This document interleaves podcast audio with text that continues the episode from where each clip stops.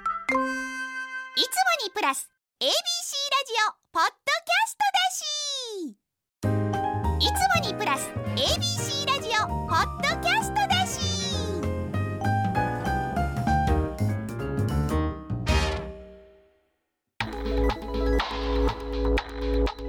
AM1008 まるまるまる FM933 ABC ラジオ今村翔吾山崎れなの言って聞かせて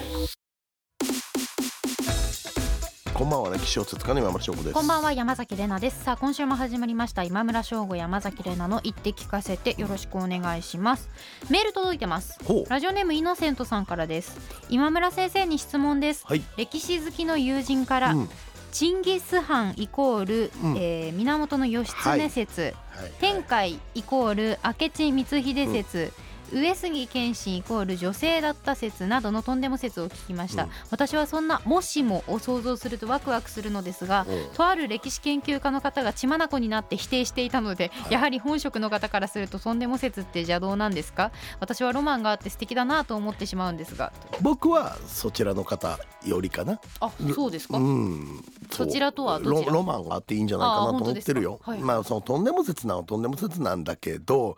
僕が一番問題と思ってるのは、まあ、目くじら立ててるやひ歴史学者側やと思うねんな、うーんそうそう、まあ別にそんな全否定しなくてもってそうあの全否定というか、まあ、強烈言い方がきついあーまあまあそれはねどこの界隈にもありますね。うんだけど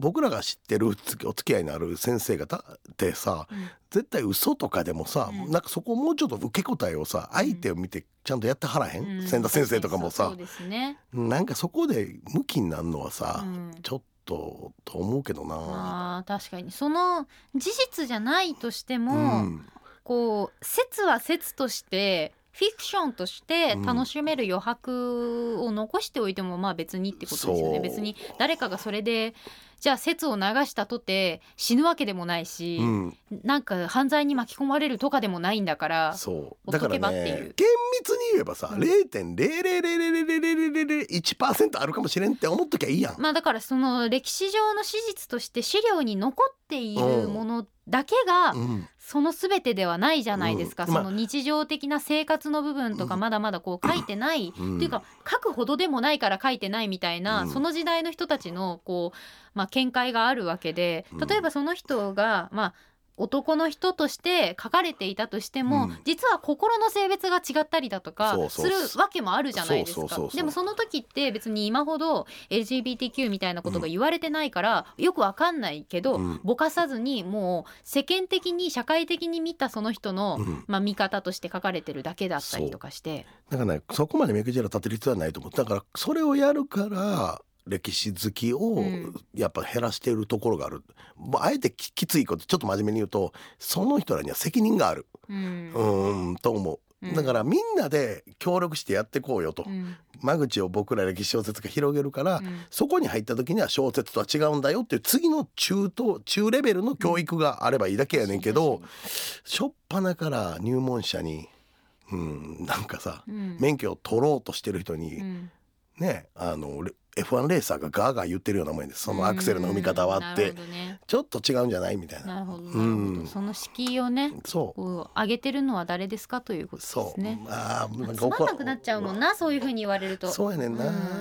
うんまあでもわかりますね気持ちはうん私もうんさあということですね番組のハッシュタグは「言って聞かせて」ということで、えーぜひツイッターでつぶやいてくださいちなみに番組の公式 SNS としてはえーインスタグラムもありますね。うん X もあるよということなんでぜひよろしくお願いします。あのツイッターでですね、私のこうアカウントをタグ付けして投稿してくださってますね スタッフさん。あれ非常に助かります。ありがとうございます。なんでかっていうとあの通知がね自分のアカウントに来るんで、あそうそうそれそをうリツイート、まあ、リポスうトんすれば、あの告知ができるというそうね大変ありがたいシステム、はいあとインスタもそのタグ付けしてくれてるから気づけるという、うん大変ありがたいあ僕もきあれで気づいてるそうですよねそうこのぐらいの時間に大体告知すればそうやねいいんだなっていうのがわかる、たまに告知忘れちゃうねん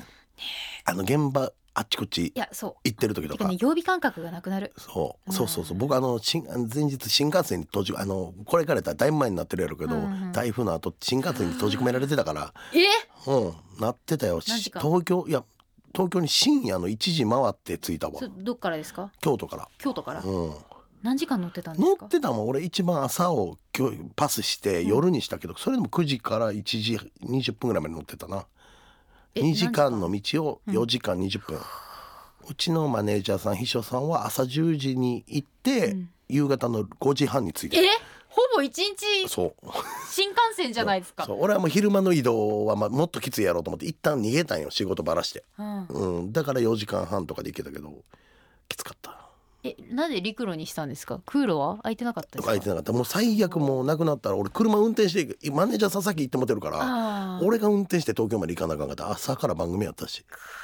生でしびれますねきついなはあこんな時東京住もうかなと思うもうんんうんちなみに私はその台風の日はねあ知のらん本当は名古屋で朝から仕事だったんで、前日の夜には入ってなきゃいけなかったんですけど、うん番組側の判断であのまた見送って、うんあの次の機会にしましょうということで。はい朝の移動はなくなったんですがその日ちょうど新幹線がやっぱり正午ぐらいにならないと動かなかったんであーいや本当よかったなって思いいまやした思うで特に顔割れてる人はそうやで絶対あ何ですかいやそういうことえそうやっぱりあんだけ人いたらあ顔さすそうでそういうことかもう人が多いってことかそうね私でも昼間東京で生放送だったんでうんマジでやばかったんですよ名古屋で朝生放送やあそっうかそうかそて戻ってきて東京で生放送や無っ理てで仮眠して夜もまた生放送っていうスケジュールだったからもうどっかで止まったら終わりっていうスケジュールへだって本当よかったですえね、ま万が一そうになったらえ万が一えあれアシスタントいるよなあんだれ花はいないですよいないんかいないいない私しかいないえほんじゃもう万が一一回俺にいい無理と思ったら一応 LINE してや俺なん行でけたら誰かな行くから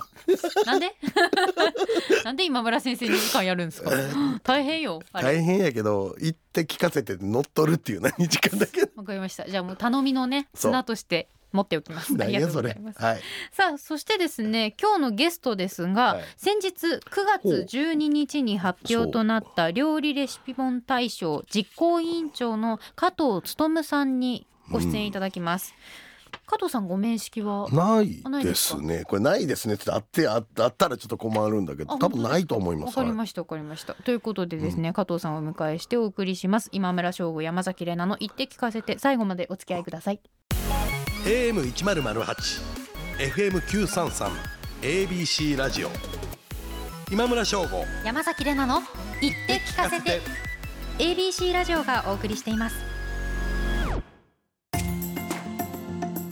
AM1008 FM933 ABC ラジオがお送りしている今村翔吾山崎怜奈の言って聞かせてということで本日のゲストは料理レシピ本大賞実行委員長の加藤勉さんですよろしくお願いしますよろしくお願いします。加藤さん今村先生とご面識 はそれがあの今村先生、去年あの全国の書店を回るっていうあ祭りはいはいやはいやってらっ企し画ゃやっっててましたねであのうちのお店に もですね来ていただいあて、本当でですそかの時あのいただいたサイン本を今はい日。はいはい。そっか加藤さんはお店をやってらっしゃると、ええあのブックス様っていう書店を、うんうんねあやってまして、そう本屋の名前は覚えてますよああありがとうございます。はいブックス様、ははいい、ええで私あの客の手で行ったんで店の人間っていうんじゃなくてそれで多分ちょっと印象に残ってなかったのかなとなるほよどよかったお客さんではないんですがお客さんとして行ったと、ええはいええへえで今あの手元に持たはれい、てる採用ののが盾。のしかも僕サインサ本インで本。サイン本、はいあーなしんかもあかの金色で。あら本当や素 敵祭り旅の紙が入ってるはい一年前のなんか懐かしいですねはい。ブックス玉って覚えてるよけど本当にえどこですあかりがとうござい場ます所ブックス玉ってあじゃ店構え覚えてんねんこのなんていうの、ええ駐車場がええっとねあそうですね。はい。えーちょっと郊外店的普通の店でえはいあれどこや埼玉、ええいやまあいや私東京行かないで都くだそうさいよ東京都なんですけど もうあの多摩地区なんで多摩地区ですよねちょっともうあのうんうん田舎の方うんそう、えなんか店構え覚えてないなおいありがとういごやざいますマジで覚えてるよえーいやでもなかなかねこう作家さん来ていただける店じゃないんで本そ当うにあでのすか。で嬉しもかなっんかさたですっきさっきねあのええ加藤さんいらっしゃる前のなんか下りがすごく振りが効いてるなと思って。なんかねあのコンビニみたいな駐車場みたいにこっちえあはい十字路があって、ええっていうのそうなんか店構えで覚えるな、あそうですねちょうど十字路のちょっと手前ぐらいそうそうそうえーそようかった。うん、なんかこれで関係がこじれることはなさそうだなと。全力でフォローしましたありがとうございます。はいではまずいや加ありがとう藤ございま勉すさん、改めてプロフィール紹介させていただきます。1971年生まれ、東京都のご出身、NTT データ通信での勤務を経て、2004年に書店チェーンブックスタマの社長に就任されます。著書中国語が1週間でいとも簡単に話せるようになる本は2万4000部のベストセラーとなりましたそして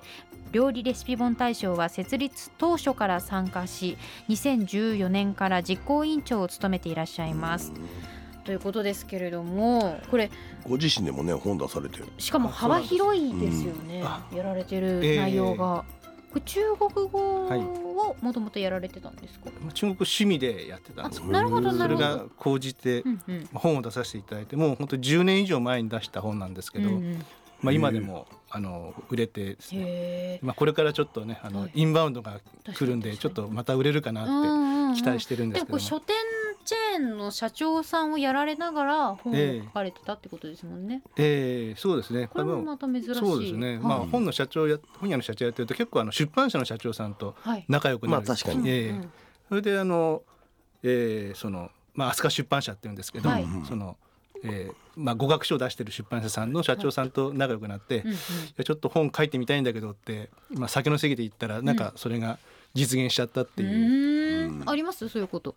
まあまあまあ僕まあまあ僕は本職やからそれあ 確か に。あれ今村先生ってだって本屋さんが先なのか作家さんが先なのかどっちですか。作家が先です作家が先か。そりゃ そうか。うん逆に言ったら飲みの席で飲みの席で僕に仕事をこうなんかやろうとしたら最近秘書さんが全部ブロックしていきます、ええなんで。いやもう俺が何でもかんでもうんって言っちゃうのをあー防ぐために秘書がバッあのすまん私を通してくださ いってい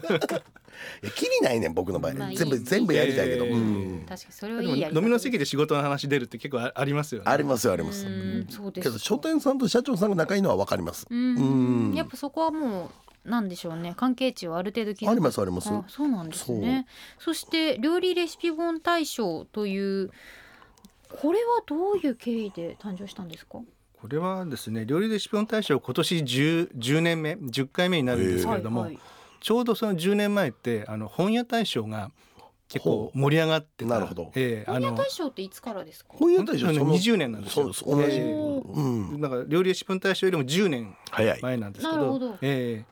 その頃はもう結構本屋大賞はあのテレビのニュースでやったりとか、うん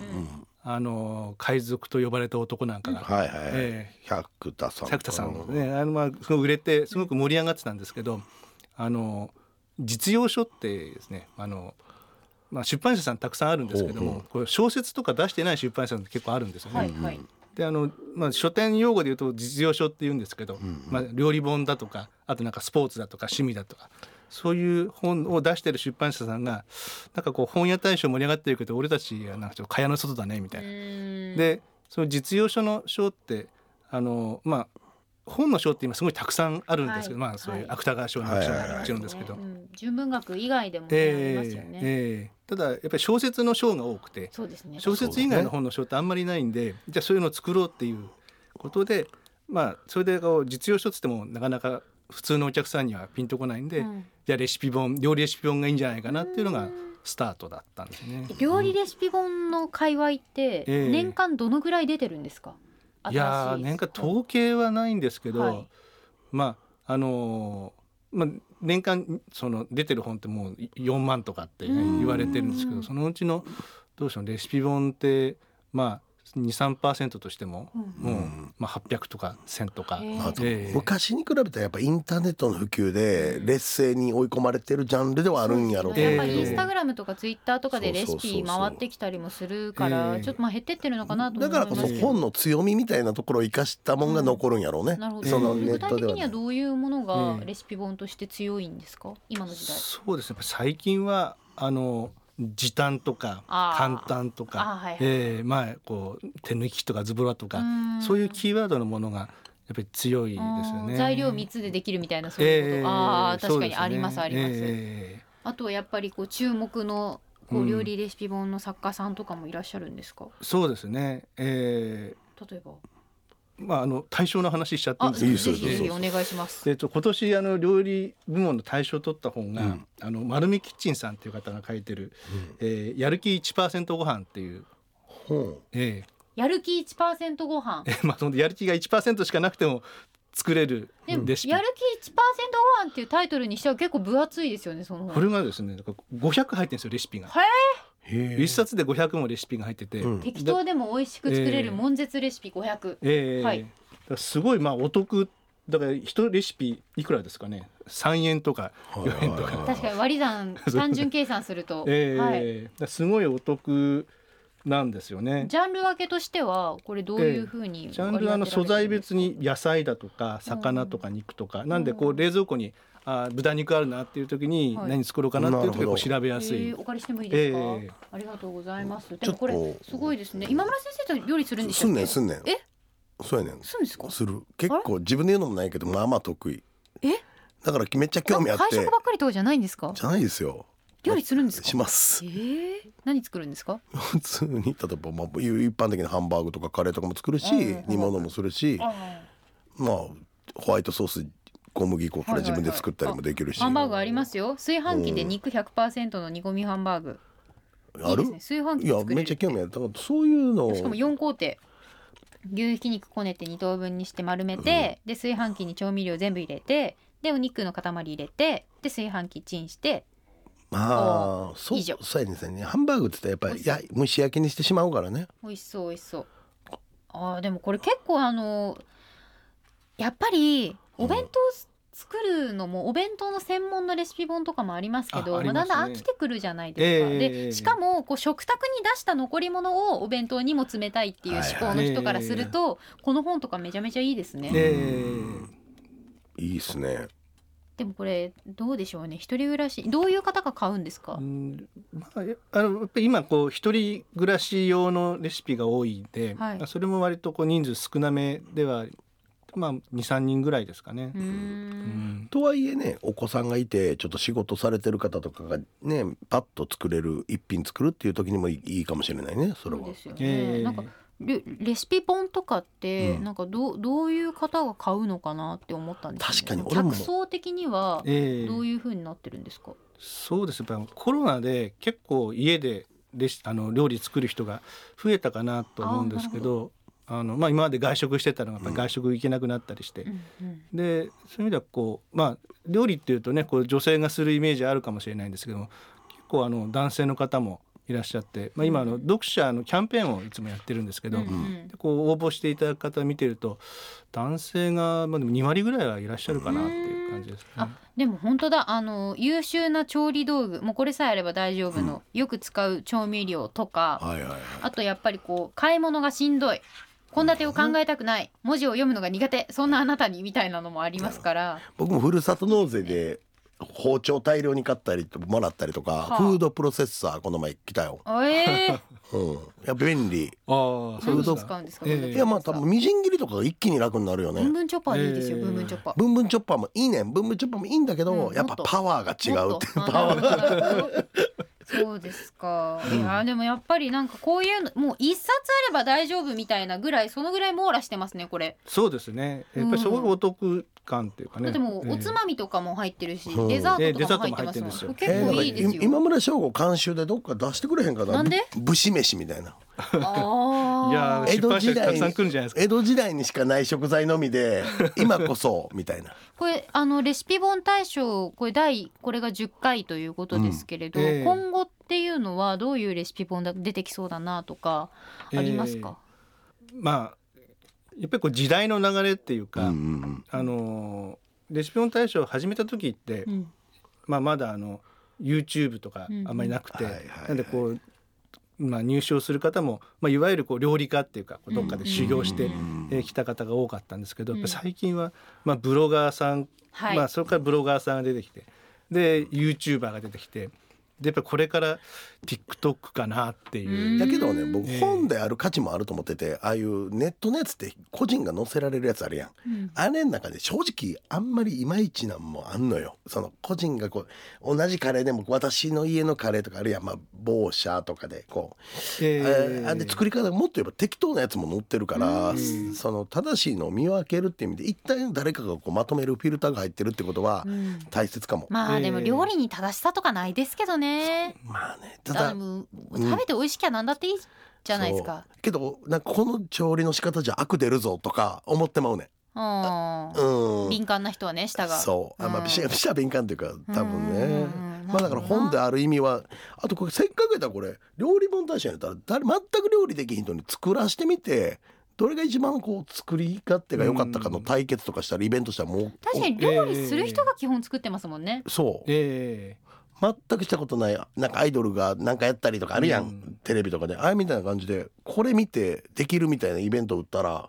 面白いかもしれーない。えーでもやっぱり簡単に作れるとか適当でも美味しいとか、うん本当そうにあいのう今そういう本本がが多いお、まあ、これもそうですしどうどうやってえー審査するんですか、レシピ本大賞ってレ。シピ本はですねあの書店員さんが、はいあのまあこう有志の書店員さんって、はいはいはいまあ、あのボランティアで、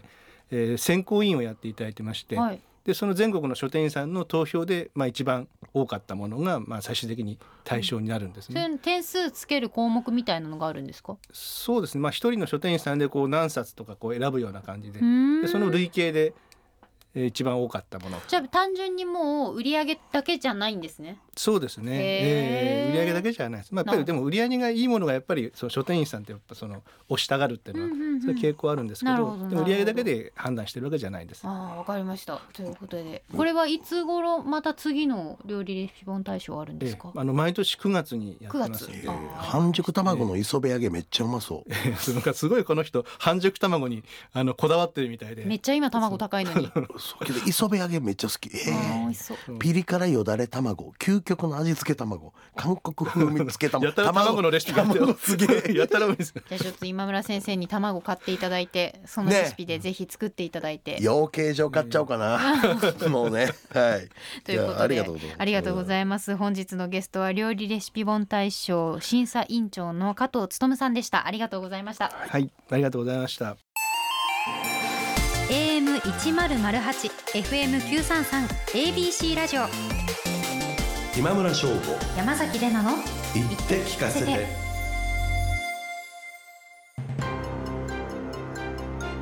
？AM 一ゼロゼ八 FM 九三三 ABC ラジオがお送りしている今村翔吾山崎れなの言って聞かせてエンディングのお時間です。ねいかがでしたかレシピ本？ね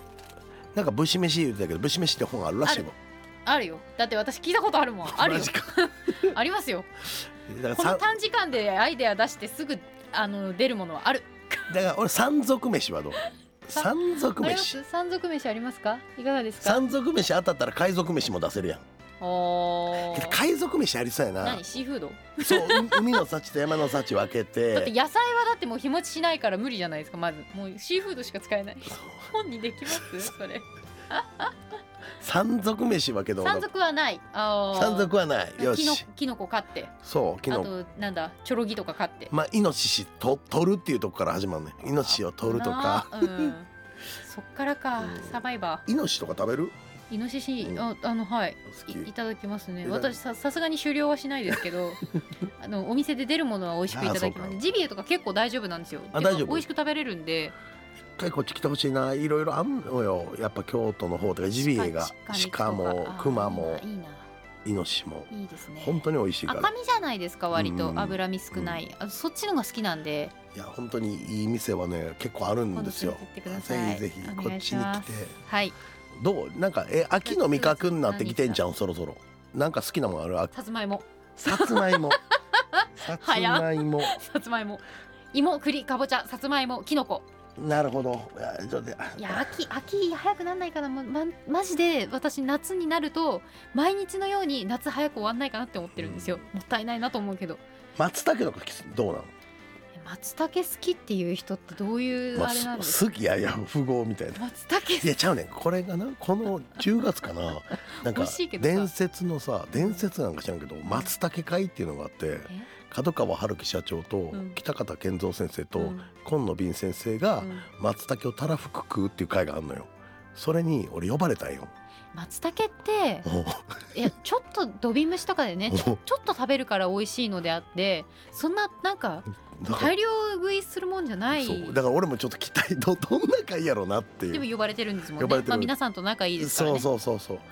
そう松茸のレシピあります松茸あげてたこう歴史ピポンで松茸はないっしょなんかちょっとね僕もそんな食べるわけじゃないいからやあるかもしれないから探してくださいははは俺全然見つけられへんねん俺先からなんで辞書見るの苦手なタイプです かそうそうそうなんで作家さんなのあききのこって書かれてるあきのこあいいじゃなきのあいさつまいもあったあよいいじゃさないですかつまいもは悪魔のハニーバターさつまいもあクリームムチーズおさつ餅あー美味しそう105ページ急ぎ ますえっと、え